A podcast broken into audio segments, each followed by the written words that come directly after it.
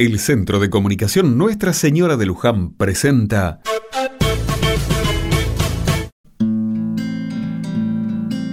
Otra mirada. Hoy a la mañana cuando viajaba en el colectivo, vi a una nena sentada sobre la falda de su mamá. Me llamó la atención su mirada. Sus ojos bien redondos y marrones observaban todo con una tranquilidad poco usual para la edad. La cara de la mujer me era familiar, pero no recordaba de dónde. Rápidamente hice un paseo por mi mente. No son de la cuadra ni me suena haberlas visto por el barrio.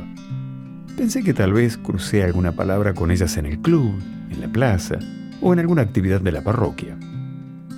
Estaba desenredando mis pensamientos cuando la mujer mirándome fijo me sonrió y saluda. ¿Se acuerda de mí? ¿Cómo le va? Soy Jimena. Iba a la parroquia a los grupos de apoyo escolar hace algunos años ya. Claro, de ahí la conocía. Jimena era adolescente cuando empezó a ir a la parroquia, porque en la escuela las cosas no andaban bien. A decir verdad, en casa no estaban mejor. Jimena se evadía de ese mundo tan hostil refugiándose en un noviecito apenas unos meses mayor que ella. Una tarde de otoño que parecía más invierno, con una angustia que salía de su ser, le contó a las voluntarias que estaban en la parroquia que estaba embarazada. Si se enteran en mi casa nos matan, les dijo asustada. Me acuerdo que yo estaba ahí haciendo algunos arreglos y dando una mano. Entre todos, la calmamos, la abrazamos y la felicitamos.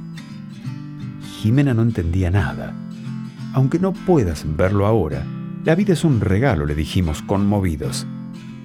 Un 12 de diciembre nació ella, Guadalupe. Así decidió ponerle en honor a la Virgen que hoy celebra su día. Jimena y su noviecito llevan adelante su vida con los desafíos del día a día esta hermosa familia.